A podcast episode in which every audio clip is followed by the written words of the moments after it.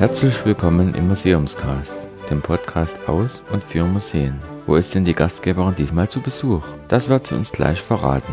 Viel Spaß beim Hören. Ja, die Frage, liebe Hörer, wo der Museumscast sich heute befindet, ist ganz schnell beantwortet.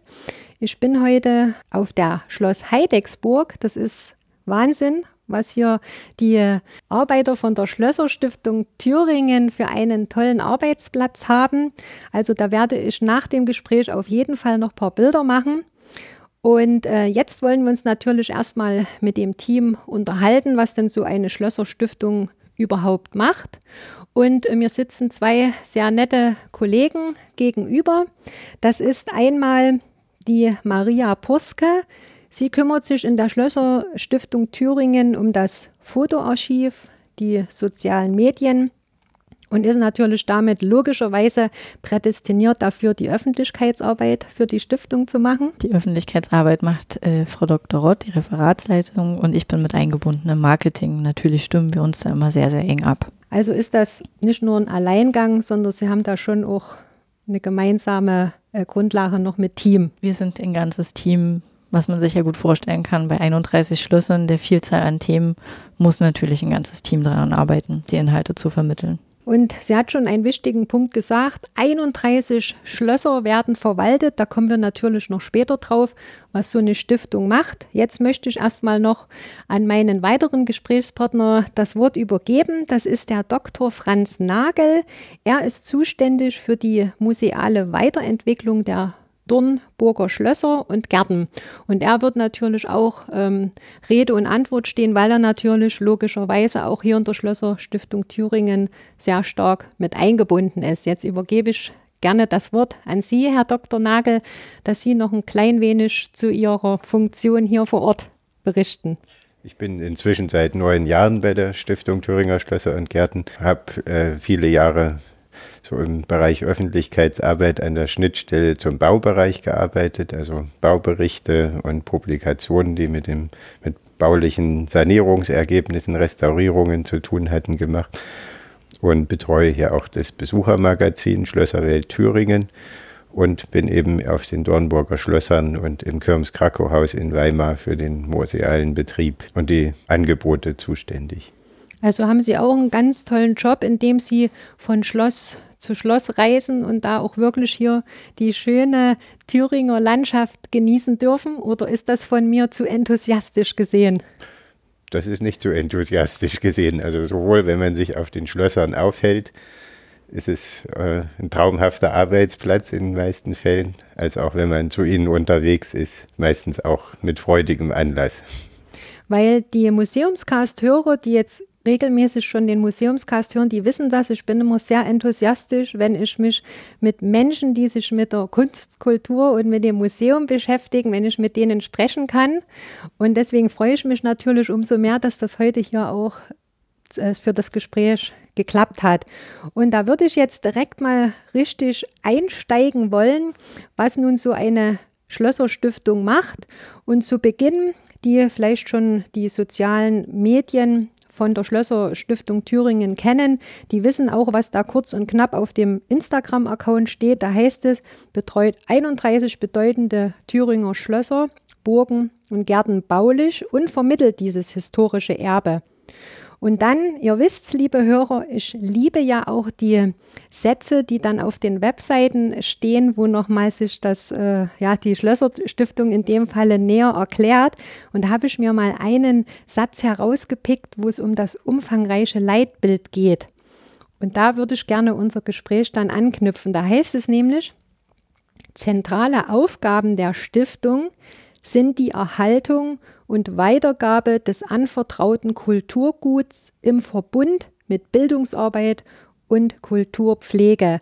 Das ist ja ein Satz, der da so schnell geschrieben ist, aber es steckt ja ganz viel, sage ich mal, auch Herzblut von der Schlösserstiftung Thüringen dahinter, das wirklich zum Leben zu erwecken. Da wäre jetzt die logische Frage, was macht die Schlösserstiftung? Überhaupt? Also Sie haben es ja schon äh, gesagt, die vornehmste Aufgabe sozusagen ist natürlich das Erhalten. Also von äh, Schlössern und Burgen und Gärten und äh, nicht zu vergessen auch Klosteranlagen, die es über Jahrhunderte zu uns geschafft haben. Und da haben wir natürlich den Auftrag, dafür zu sorgen, dass sie es auch in weitere Jahrhunderte schaffen und das in einem möglichst guten Zustand.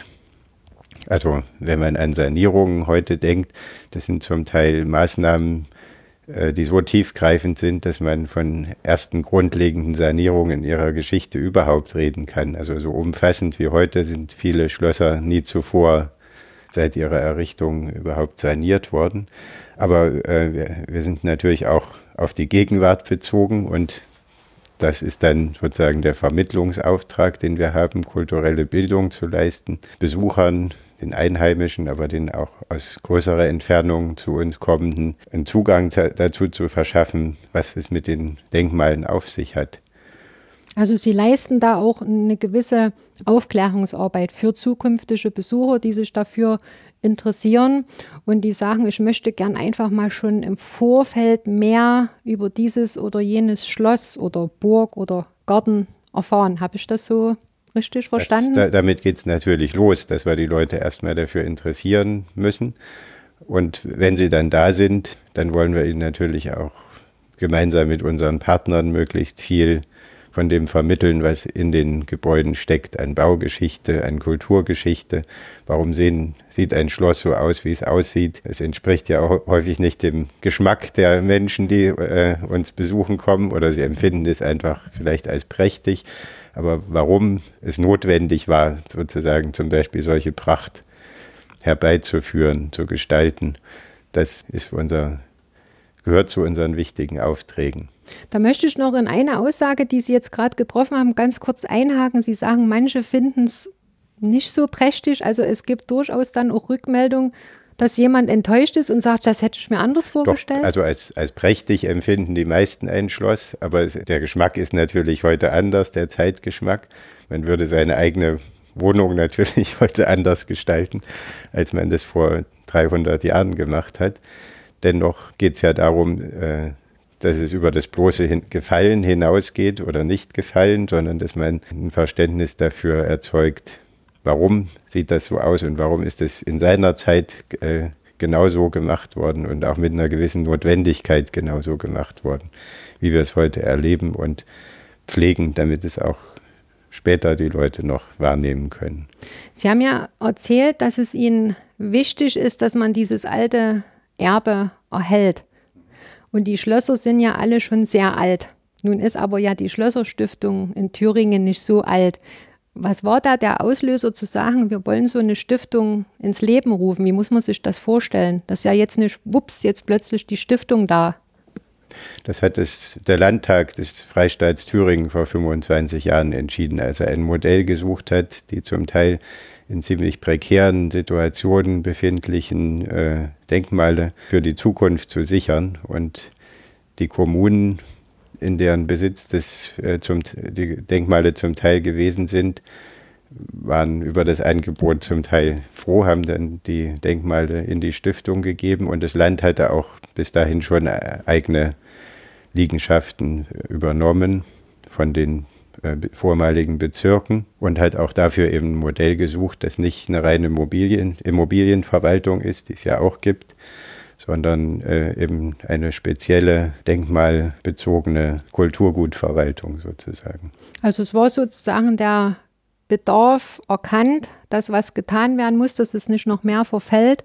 Und da setzt sozusagen die Stiftung jetzt an. Und Beispiele hat man damals natürlich auch schon gefunden. Also es gibt äh, ja, Schlösserverwaltungen, die wesentlich älter sind, die schon direkt 1918 entstanden sind, zum Beispiel die Bayerische Schlösserverwaltung, die nahtlos aus der, aus der Bayerischen Königlichen Krongutverwaltung hervorgegangen ist, oder auch die Preußische Stiftung Schlösser und Gärten. Das sind Sie sozusagen der Jüngling unter den Stiftungen. es gibt noch Jüngere, aber wir gehören schon zu den Jugendlichen. Ja, ist gut zu wissen, äh, mal die Hintergründe, ne? weil wenn man so hört, Stiftung, okay, irgendwie fließen da irgendwelche Gelder und dann wird da was unterstützt, aber was da wirklich so für ein Aufwand dahinter steht, das sieht man als Außenstehender ja oft auch gar nicht. Ne? Es geht ja auch darum, dass man das mal schätzen lernt, was die Menschen dahinter da so anstellen. Ne? Also im positiven Sinne. Ja. Ne? Seit wann es die Stiftung gibt, haben Sie mir ja schon verraten. Also Genau, wir haben dieses Jahr 25-jähriges Stiftungsjubiläum und das nehmen wir natürlich zum Anlass, um, um damit auch nach außen zu gehen, um dann ein bisschen breitere Öffentlichkeit für zu schaffen, mit Veranstaltungen zum einen und, äh, und zudem haben wir uns auch ein neues äh, Stiftungsaussehen geschenkt, was Sie hier vor sich auf den Flyern sehen, ist unser neues Logo, was wir pünktlich zum Jubiläum fertig äh, gehabt haben und Aufhänger dieses Jahr ähm, wird der Tag der offenen Tür auf Schloss Heidigsburg hier ähm, im Mai, wo wir eben mal unsere Türen öffnen und zeigen, Mensch, wie sieht es denn hier aus? Wie arbeiten wir hier? Was machen wir genau? Und wie viele Leute sind notwendig? um- Also wird der Raum, wo wir heute sind, das ist ja die Bibliothek, nehme ich an, auch Richtig. geöffnet. Genau. Also liebe Hörer, ich verrate euch das schon mal, ich spoilere jetzt. Das ist eine ganz tolle Bibliothek, wo wir hier sitzen, gefällt mir auch für die Aufnahme sehr gut. Es sollte deswegen auch ähm, angenehm in euren Ohren klingen, wenn wir uns hier unterhalten. Und das wird sicherlich natürlich auch spannend, ne? weil sonst werden immer die Museen, Burgen und Schlösser geöffnet oder die Gärten, dass man da Lust wandeln kann. Aber wo Sie jetzt, sagen wir mal, Ihre Verwaltungsarbeit machen, das ist ja dann eher weniger für die Öffentlichkeit. Ja. Genau, genau. Und deswegen wollen wir eben dieses Jahr zum Anlass nutzen, um uns da auch ein bisschen transparenter erscheinen zu lassen und genau, werden dann auch die Bibliothek natürlich einbinden. Also einen sehr, sehr schönen Raum. Das ist gleich gut, dass der Museumscast zu Beginn des Jahres da ist. Ja, wunderbar. Wir da freuen uns packen auch. Sie Werbung rein, wie es nur geht, Ja, genau. dass wir so viel davon auch verraten, was alles so geplant ist. Wollen Sie da, Frau Purske, gleich noch ein bisschen weiter aus dem Nähkästchen plaudern, wie die Planungen sind für das Jubiläum? Gibt es da schon richtig ganz konkrete Sachen, wo Sie sagen, an dem Tag machen wir dieses oder jenes? Also wir haben eine ganze Reihe an Veranstaltungen ähm, quer durch Thüringen über unsere 31 Schlösser, Burgen und Gärten gestreut, die ich jetzt hier im Einzelnen nicht aufzählen kann, weil es einfach sehr, sehr viele sind. Wir nutzen natürlich dafür Aufhänger wie den Tag des offenen Denkmals oder unsere Dornburger Schlössernacht ist eine ganz hervorragende Veranstaltung, die dann dieses Jahr natürlich auch besondere Aufmerksamkeit bekommt und legen das natürlich auch in den Printbereich über. Ähm, zum einen in Umsetzung des neuen Erscheinungsbildes, zum anderen wird es von der Schlösserwelt Thüringen, unserem Besuchermagazin, ähm, eine Jubiläumsausgabe geben, die dann eben nochmal ausführlicher das macht, was das Besuchermagazin bisher schon geleistet hat. Und da ist der Herr Nagel natürlich auch ganz eng eingebunden, beziehungsweise da sehr intensiv am Arbeiten. Hat das, ich sag mal, eine Bewandtnis, dass das jetzt so speziell mit den Dornburger Schlössern verbunden ist, weil es sind ja 31 Schlösser und Burgen, die Sie betreuen. Das Besuchermagazin ist nicht, na, wie soll man sagen, aus, nur ausschließlich mit den Dornburger Schlössern verbunden. Das ist ein Magazin, was die Inhalte unserer gesamten Liegenschaften widerspiegelt. Was zum einen sagt, was wir im vergangenen halben Jahr getan haben, was wir vorhaben, welche Geschichten dahinter stecken, was wir Neues erfahren, was wir lernen von den Restauratoren, was in den Archiven gefunden wird. Und das versuchen wir durch das Besuchermagazin an den äh, Besucher ja, zu geben. Also das heißt, in den Schlössern, die wirklich von euch hier von der Stiftung betreut werden, dort kann ich als Besucher so ein Magazin finden und Richtig. mitnehmen. Okay, Richtig, gut. genau. Also es erscheint äh, zweimal im Jahr, das Magazin. Ähm, einmal äh, Ende März und dann nochmal im September. Und äh, ja, sammelt quasi all unsere Themen. Wir äh, geben das an all unsere Liegenschaften. Von dort aus gelangt es natürlich auch in die Touristinformationen vor Ort und in Hotels. Und äh, da haben wir quasi einen weitreichenden Verteiler aufgebaut. Genau. Und hoffen so, dass wir in ganz Thüringen und natürlich, wenn möglich, auch darüber hinaus die Menschen erreichen. Ich habe ja auf eurer Internetseite gesehen, das Magazin Schlösserwelt Thüringen, das gibt es ja dort auch online zum Anschauen, ne? Wenn ich Das richtig. Hm. Aber das Besuchermagazin gibt es nur im Print. Das ist das Gleiche. Das ist ah, das identisch. ist das Gleiche. Gut, dass ich Genau. nachfrage. Das ist Ah. vielleicht ein Missverständnis Ja. jetzt gewesen, aber das sind äh, Begriffe, die wir äh, synonym Ah. verwenden. Genau. Weil auf der Webseite, ich habe ja vorneweg sozusagen die Schlösserstiftung Thüringen gestalkt, damit ich äh, schon mehr weiß, wenn ich jetzt hier Fragen stelle. Und da habe ich das eben gelesen, Magazin Schlösserwelt Thüringen. Das ist also auch, was ich als Otto Normalbesucher haben kann, Ja. sozusagen. Genau. So, liebe Hörer, so macht man das. Ich habe jetzt vom Herrn Dr. Nagel so ein Magazin bekommen. Das sieht sehr schön aus und man kann sich das aber auch auf der Internetseite herunterladen. Also wer das jetzt nicht die Möglichkeit hat, sich das vor Ort zu holen, kann sich das im Internet anschauen. Genau. Und äh, nicht nur das, es gibt auch die Möglichkeit, das Besuchermagazin quasi die gesamte Schlösserwelt Thürings zu sich nach Hause kommen zu lassen, über einen geringen Unkostenbeitrag eben für die Portokosten. Aber so äh, machen wir das natürlich auch äh, einer breiten Altersgruppe von Besuchern möglich. Sie sehen das also, das bekomme ich jetzt aus Ihrer Aussage so mit, Sie sehen das jetzt nicht als Konkurrenz, dass Sie sagen, ja, wenn wir es digital zur Verfügung stellen, dann will es vielleicht niemand mehr als Print. Gar nicht. Äh, unsere Besucher sind so vielfältig wie unsere Schlösser, sage ich dann immer gerne. Und verschiedene Zielgruppen greifen auf verschiedene Medien zurück. Und darum haben wir den Besucher, der das digital einliest, der Besucher, der sich vor Ort mitnimmt, aber auch denjenigen, der vielleicht einmal seine Heimat hier in Thüringen hat und nicht mehr da ist und sich das zuschicken lässt. Hm. Zu dem Thema äh, digital und Social Media würde ich gerne auch noch kommen, aber das würde ich noch ein kleines bisschen Gern. Nach hinten mhm. setzen, mhm. weil wir hatten ja auch noch die ähm, Frage so in den Raum geworfen, wie die Betreuung der einzelnen, also Objekte abläuft. Ne? Sie haben ja jetzt schon erzählt, wir betreuen so und so viel. Jetzt wäre meine Frage so als Außenstehender, gehen Sie da zu so einem Schloss hin und sagen, wir würden gerne mit euch zusammenarbeiten oder kommt so ein Team von einem Schloss zu Ihnen und sagt, wir würden gern Partner von euch werden? Wie muss man sich das vorstellen? Also die 31 äh, Denkmale, die befinden sich im Eigentum der Stiftung. Das heißt, die Stiftung ist Eigentümerin äh, und dafür verantwortlich im vollen Umfang, im vollen baulichen Umfang. Ähm, wir haben vor Ort, also wir haben eine Zentrale, wo, wo es drei Abteilungen gibt, eine allgemeine Verwaltung, eine Bauabteilung und eine Öffentlichkeitsarbeit, geleitet von der Direktorin, Frau Dr. Fischer. Und dann haben wir vor Ort Schlossverwalter. In vielen Fällen hauptamtlich, in manchen Fällen auch ehrenamtlich durch Vereine realisiert. Und äh, die äh, bauliche Betreuung funktioniert im Grunde durch das Zusammenwirken von diesen Schlossverwaltern und den Baureferenten, die in der Zentrale dafür zuständig sind dass dann äh, Maßnahmen geplant und umgesetzt werden. Also Sie haben das sozusagen inne und leiten das und das ist dann wie und nicht wie, es ist Ihr Eigentum. Also es ist nicht wie, naja, Mietsache klingt jetzt auch falsch, ne? Oder dass da wie ein Vertrag abgeschlossen wird, mhm. sondern das Objekt, nennen wir jetzt mal, weil Sie ja dafür Spezialist sind, für die Dornburger Schlösser, die befinden sich sozusagen auch im Besitz der Schlösserstiftung genau. mhm. Thüringen. 1994 ist zunächst oder 95 ist zunächst mal nur das alte Schloss in den Besitz der Stiftung gelangt, sozusagen in der Gründungsphase. Und äh, dann gab es 2009 einen Schlössertausch. Da ist das äh, Residenzschloss in Weimar, das Stadtschloss, an die Klassikstiftung Weimar übergeben worden, das vorher der Schlösserstiftung gehörte.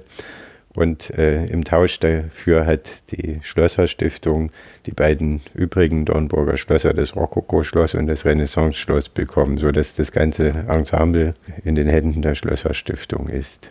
So ist es zustande gekommen. In diesem Fall eben auch mit dem musealen Betrieb, weil äh, die Klassikstiftung zuvor in Dornburg den musealen Betrieb realisiert hat und äh, es kein eigenständiges Museum gab, wie es zum Beispiel hier auf der Heidecksburg oder auf Schloss Friedenstein gibt. Da gibt es extra Institutionen, die als Träger der Museen fungieren und den Museumsbetrieb realisieren. Das gab es eben dort nicht, weshalb wir sozusagen in Dornburg und in Weimar im Kirmes-Krakow-Haus eben selbst dafür verantwortlich sind. Also Sie kümmern sich dann auch darum, was so ein Museum dann vor Ort auch macht. Ne, meistens sind ja in den Schlössern auch Museen enthalten, wo man sich mit der Geschichte vom Museum beschäftigen kann, beziehungsweise teilweise auch drumherum, was den Ort so besonders macht. Und da kümmern sie sich auch darum, dass ähm, das Museum, also sagen wir mal, eine vernünftige Ausstellung hat. In diesen Fällen, ja, genau. In den, also in Dornburg und in Weimar in den allermeisten Fällen gibt es eigenständige Museen, mit denen wir aber natürlich äh, eng zusammenarbeiten.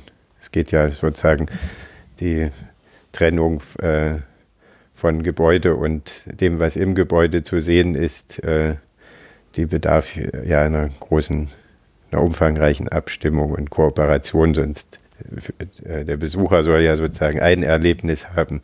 Gebäude, Sammlungen und Garten sollen ja sozusagen für ihn sich als ein Ensemble darstellen.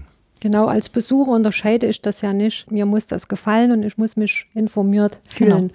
Und für Sie ist, das entnehme ich jetzt auch aus Ihren Aussagen, die Zusammenarbeit mit allen auch sehr wichtig, auch außerhalb der Stiftung, dass Sie sagen, für uns ist das wichtig zum Wohle des Erhaltes dieses alten Kulturgutes. Ja, natürlich, das ist äh, notwendig, gerade wenn wir uns die, die Vielfalt an, an ja, äh, an Gärten, Klöstern in Thüringen anschauen und natürlich neben uns auch noch andere Verwaltungen existieren und äh, die Museen eben zumeist, wie Herr Nagel schon sagte, ähm, bei uns eben, naja, als Träger eigenständig die, die Museumsarbeit äh, bewältigen, dann müssen wir natürlich immer kooperieren. Und das ist auch gut so, wenn man dann immer den, den, äh, ja, den, das Gemeinsame finden muss. Und im Endeffekt ja äh, die Hauptaufgabe zählt, eben die Schlösser, Burgen, Gärten, Klöster zu erhalten und äh, weiterhin zu vermitteln. Das ist ja das gemeinsame Ziel und darüber läuft natürlich auch, ähm, oder das ist die Basis für eine Kooperation. Das sind sozusagen die Einzelkooperationen, die natürlich an jedem Objekt stattfinden mit den jeweiligen Akteuren, die, die es dort gibt. Und dann gibt es aber auch äh, noch eine Kooperation, wo sehr viele sozusagen Akteure zusammenarbeiten. Das ist die touristische Marke Schatzkammer Thüringen, wo Residenzmuseen und äh, Eigentümer von äh, Schlössern denn nicht alle Residenzschlösser zum Beispiel in Thüringen gehören ja auch zur Stiftung Thüringer Schlösser und Gärten, zusammenarbeiten, um eben dieses, diese Breite an äh, Schlössern und die besonders hohe Dichte an Schlössern, die wir in Thüringen haben, äh, so zu vermitteln, auch nach außen hin, dass es eben auch als das Besondere wahrgenommen wird, dass es ist. Das stimmt, das ist wirklich atemberaubend, muss man sagen, schon wenn man die Autobahn jetzt hier lang fährt. Ich bin ja über die A4 gekommen, ne? was sich da schon links und rechts alles so an Burgen von der Ruine bis zum prächtigen Schloss da schon zeigt, ist eine tolle Sache. Ne? Und im Vorfeld hatte ich mir dann natürlich auch Gedanken gemacht, ja, was für einen Nutzen hat jetzt so eine Stiftung für die Besucher? Ne? Und Sie haben mir das ja schon sehr gut erklärt, dass im Endeffekt der Nutzen ist, dass ich als Besucher immer auf einem angenehmen ähm, ausstaffiertes, sage ich jetzt mal, Haus äh, treffe, weil sie sich ja darum kümmern, dass das eben nicht vom Zahn der Zeit zernagt wird und dass eben in Zusammenarbeit mit den Museen eben vernünftige Ausstellungen auch für einen Besucher präsentiert werden, als wenn man vielleicht, es gibt ja auch so Objekte, die dann so vor sich hin dümpeln und zerfallen, wo man denkt, Mann, schade, dass das so ist, dass niemand die Chance hat, da was zu tun. Ne? Es ist natürlich auch ein Wettlauf mit dem Zahn der Zeit. Also äh, man sieht auch, dass man, dass natürlich viele Schlösser oder einige zumindest sind noch nicht in dem Zustand bei weitem, in dem wir uns das vorstellen, aber an einigen Objekten war eben auch schon vieles möglich und da äh, sind Förderprogramme oft sozusagen der, das Mittel dazu. ich nehme an, Sie müssen da auch viel Formulare ausfüllen, ne? um mhm. da irgendwelche Gelder zu beantragen. Da sind die zuständigen Kollegen sind da oft gut in Aktion dabei, das stimmt. Das ist natürlich auch äh, bürokratischer Aufwand, aber eben auch oft mit einem großen Nutzen dann vor Ort, sodass man eben auch mal größere Sanierungsprojekte unabhängig vom feststehenden Budget durchführen kann. So wie das jetzt in Gotha anlaufende Sanierungsprojekt, wo innerhalb von relativ kurzer Zeit 60 Millionen Euro investiert werden sollen in äh, grundlegende Sanierungsmaßnahmen, also in die Baukonstruktion vor allem. Da kann man schon gespannt sein, wie sich das entwickelt, ne? Das sind wir auch. Genau. Ich würde jetzt gern nochmal, wie schon äh, versprochen, mal auf die digitale Geschichte zu sprechen kommen. Gerne. Und ähm, Sie sind ja seit Sommer 2018, wenn ich richtig recherchiert habe, bei Instagram und Twitter aktiv. Richtig. Ne? War das für Sie eine Hürde, das zu machen, weil es gibt ja unterschiedliche Ansichten. Ne? Manche sagen, ach, wir haben unser Print, das reicht doch. Dann vielleicht andere zu überzeugen und zu sagen, wir müssen uns aber auch mal ins Internet begeben. Natürlich haben wir uns im Vorfeld lange mit der Thematik einfach auseinandergesetzt und natürlich äh, mussten wir im Haus da viel darüber reden, welchen welchen äh, Nutzen die Social Media haben. Auch darüber liest man ja in verschiedensten Studien unterschiedliches. Ähm, es ist eben kein messbarer Wert, der da als Gegenwert für die Mühe, die man reinsteckt, entsteht. Aber ähm, als der Entschluss stand, dass wir uns zunächst auf Twitter und Instagram bewegen, äh, war ziemlich klar, dass das ein sinnvoller, eine sinnvolle Ergänzung zu unseren sonstigen Kommunikationsinstrumenten der Pressearbeit ist und dass wir damit versuchen, eine breitere breitere Masse an Menschen, andere Zielgruppen zu erreichen. Können Sie da schon, Sie sagen, in dem Sinne zwar nicht messbar, aber Sie haben ja sicherlich auch schon durch diese zwei Kanäle Rückmeldungen. Ja. Dass, dass Sie sagen, Mensch, jetzt wird das direkt für mich auch mal greifbar, weil wenn ich jetzt beispielsweise, ich mag ja, wenn ich sowas als Papier ja. in der Hand habe. Also für meine Hörer, ihr seht es nicht, ich halte jetzt gerade diese schöne Schlösserwelt Thüringen in der Hand. Jetzt hört es rascheln. Das Papier, das hat schon was, so was Haptisches. Ne? Man ja. hat das in der Hand. Und dennoch, wenn ich das jetzt an der Besucherkasse mitnehme, haben Sie ja als Schlösserstiftung Thüringen erstmal kein Feedback. Ne? Ich nehme das und lese das genau. in meinen stillen Kämmerlein. Können Sie da schon sagen, dass das für Sie sehr positiv schon ausgeschlagen ist seit vergangenen Jahr Sommer, dass Sie sagen, wir haben da schon mehr Rückmeldungen auch mit Besuchern oder ist das nur Fachpublikum, wo Sie sich austauschen? Nein, also besonders auf Instagram haben wir seit letztem Sommer ja doch über 1000 Follower und äh, die schätzen besonders eben die Transparenz, die wir dadurch bekommen, dass wir viel kleinteiliger und schneller auf bestimmte Dinge eingehen können, dass man dann eben auch mal Bilder zeigt, wie es gerade im Nordflügel in Schloss Sondershausen aussieht, wo gerade ja kein Besucher hin darf und dann einfach auch die Baustellen dadurch erlebbar macht auf eine sehr, sehr einfache und sehr eingängige Art und Weise, die wirklich jedem ähm, ja, zugänglich ist. Und da bekommen wir regelmäßig wirklich gutes Feedback. Also ist das auch für Sie weiter geplant, das auch auszubauen, dass man sagt, jawohl, da bleiben wir am Ball, dass Sie sich vielleicht da auch noch zusätzliche Ideen einfallen lassen oder haben Sie schon so Ihren festen, strukturierten Redaktionsplan, wo Sie sagen, darüber machen wir auf jeden Fall und dann lassen wir uns noch zuarbeiten? Wie muss man sich das vorstellen? Wir machen natürlich einen Redaktionsplan, weil man bestimmte Dinge natürlich auch planen kann. Das ist dann in enger Abstimmung vor allen Dingen mit äh, unserer Bauverwaltung, die natürlich dann äh, genau sagen können, wann ein Gerüst gestellt wird, wann äh, Dinge wieder zugänglich sind, wann Arbeiten abgeschlossen sind. Das schon. Aber natürlich geht man dann auch, auch spontan auf Geschichten ein. Also Funde, die ein Restaurator macht, die einfach äh, vorher ja gar nicht klar waren, die uns selber immer wieder überraschen, können wir auf dem Weg sehr, sehr schnell nach außen geben. Also lassen Sie sich sozusagen auch in Wort und Bild was von den Schlössern und Burgen zuarbeiten. Sie können ja nicht immer vor Ort sein und sagen, ich genau. mache jetzt ein brandaktuelles Die Bild. Zusammenarbeit mit unseren Schlossverwaltungen von, vor Ort ist dann natürlich eine ganz wichtige und da bin ich natürlich auch froh drum, dass wir da ein eingespieltes Team haben, die dann äh, auch oft anrufen und sagen, hier ist ein Thema und Mensch, das ist gerade bei uns, können wir das nicht, ist das eine Möglichkeit? Das muss natürlich jetzt noch perfektioniert werden. Das ist auch für das Team quasi äh, eine neue Arbeit, aber das äh, läuft gut an und wird mehr und mehr. Also Sie würden unter, unterm Strich schon sagen, wer vielleicht noch Hemmungen hat, das doch mal auszuprobieren. Wenigstens erst mit einem Account, um das vernünftig zu machen. Genau, wir haben uns da auch äh, langsam rangetastet, haben äh, uns gedacht, Mensch, welche Kanäle wären denn für uns äh, eben äh, möglich und was können wir mit diesen Kanälen bespielen, hatten, haben uns da auch von extern wirklich Hilfe und Beratung geholt. Das würde ich auch jedem empfehlen, der sich damit zuerst auseinandersetzt und da noch keine Berührungspunkte hat. Ähm, und schnell festgestellt, dass äh, dass äh, Instagram sich gut eignet und eben die vielen schönen Motive einzufangen, die unsere Schlösser ja so zahlreich hergeben äh, und Twitter maßgeblich ein Instrument ist, um natürlich auch mit Presse, mit den Kollegen den Austausch zu in, äh, intensivieren und auch äh, mit der Politik ein Stück weit äh, in Kontakt treten zu können.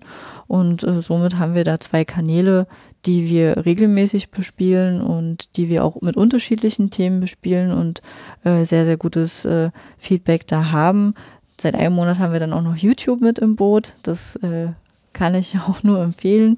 Genau, haben da gestartet mit einem äh, Film zu Schloss Schwarzburg, den wir selbst äh, mit einer Agentur ähm, eben ja, erstellt haben, um einfach diesen desaströsen Zustand äh, des Objektes einzufangen und auch wieder einmal mehr transparent zu machen, was wir dort in Arbeit leisten, was noch geplant ist und auch unseren ähm, Audio-Walk, den es dort ab Mitte des Jahres jetzt geben wird, ähm, anzukündigen, der den Besuchern ein, einmalig eigentlich, äh, wie ich finde, die Möglichkeit gibt, auch eine Baustelle tatsächlich betreten zu dürfen. Äh, und dann natürlich äh, ja nochmal ganz andere Möglichkeiten für uns bietet, da ähm, ja auch zu zeigen, an welchen Stellen es vielleicht manchmal nicht so einfach weitergeht für uns und was von außen den Gebäuden ja weiß Gott nicht immer anzusehen ist. Das haben Sie äh, schön auch erklärt, äh, weil mir war das wichtig, dass man das auch mal für Häuser erwähnt, die vielleicht gerne so Social Media mäßig was hätten, aber die Ressourcen einfach noch ja. nicht haben. Und die Frage kommt bei mir schon im Museumscast eigentlich immer bei jedem Haus, egal ob die momentan noch analog unterwegs sind ja. oder schon zweigleisig fahren. Ne? Und manchmal tun mir dann auch Museen leid, die das aus irgendwelchen äußeren oder inneren Zwängen noch nicht so umsetzen können. Und da ist dann immer die Frage, wie habt ihr das gemacht? Sie sagen jetzt zum Beispiel, wir haben uns auf jeden Fall externe Hilfe geholt. Ja. Sie sagen, es hilft auf jeden Fall. Also es sind positive Dinge, wo man dann einfach auch nicht so eine furchtbare Angst davor haben muss, sagen, ach, wir haben da, vielleicht würden wir es vergeigen oder so, dass man sich davor eben nicht scheuen muss. Ne? Also man muss sich des Aufwands, den man da betreibt, natürlich schon bewusst sein, aber ähm, für mich äh, ergibt sich da der Nutzen wirklich ein eindeutig. Und man muss ja auch sagen, selbst wenn man sich selbst nicht auf äh, den Netzwerken ähm, herumtreibt, die Themen, die man selber hat oder auch die Kritik, die es vielleicht teilweise an, an eine Einrichtung wie unsere gibt, die gibt es dort trotzdem. Und so kann man zumindest darauf eingehen und Rede und Antwort stehen. Genau, da kriegen Sie es ganz live mit und können reagieren und genau. vielleicht äh, wird sogar aus einer Kritik was Positives, ne? weil es vielleicht falsch verstanden wurde und man kann genau. es erklären. Genau, das hatten wir natürlich auch schon ganz oft bei großen Projekten wie Schloss Friedenstein in Gotha, dass man dann einfach natürlich auch gefragt bekommt, Mensch, ihr habt ja jetzt das Geld, man sieht nicht, dass was passiert und dann kann man natürlich äh, gewissermaßen kontern und sagen, Mensch, großes Projekt, großer Planungsaufwand. Nur wenn man nichts sieht, heißt das nicht, dass wir nichts tun. Da steckt natürlich enorm viel Planung dahinter, was von den Architekten erstmal am Schreibtisch erledigt werden muss und dann, wenn das gemacht ist, ja, dann seht ihr auch das Gerüst und dann wird sich auch was tun an eurem Schloss. Hm.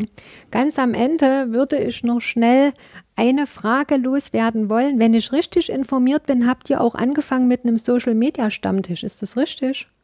Äh, wir haben jetzt in Thüringen tatsächlich einen Social Media Stammtisch. Da bin ich sehr froh drum, weil, wie äh, wir schon eingangs erwähnten, äh, gibt es ja nicht nur die Stiftung Thüringer Schlösser und Gärten, sondern auch die Klassikstiftung und viele weitere kleinere Verwaltungen. Und das ist tatsächlich die Möglichkeit, uns da zu treffen, wo wir zum Beispiel Marketing- und Öffentlichkeitstechnisch die Schatzkammer haben, haben wir an der Stelle jetzt unseren Social Media Stammtisch.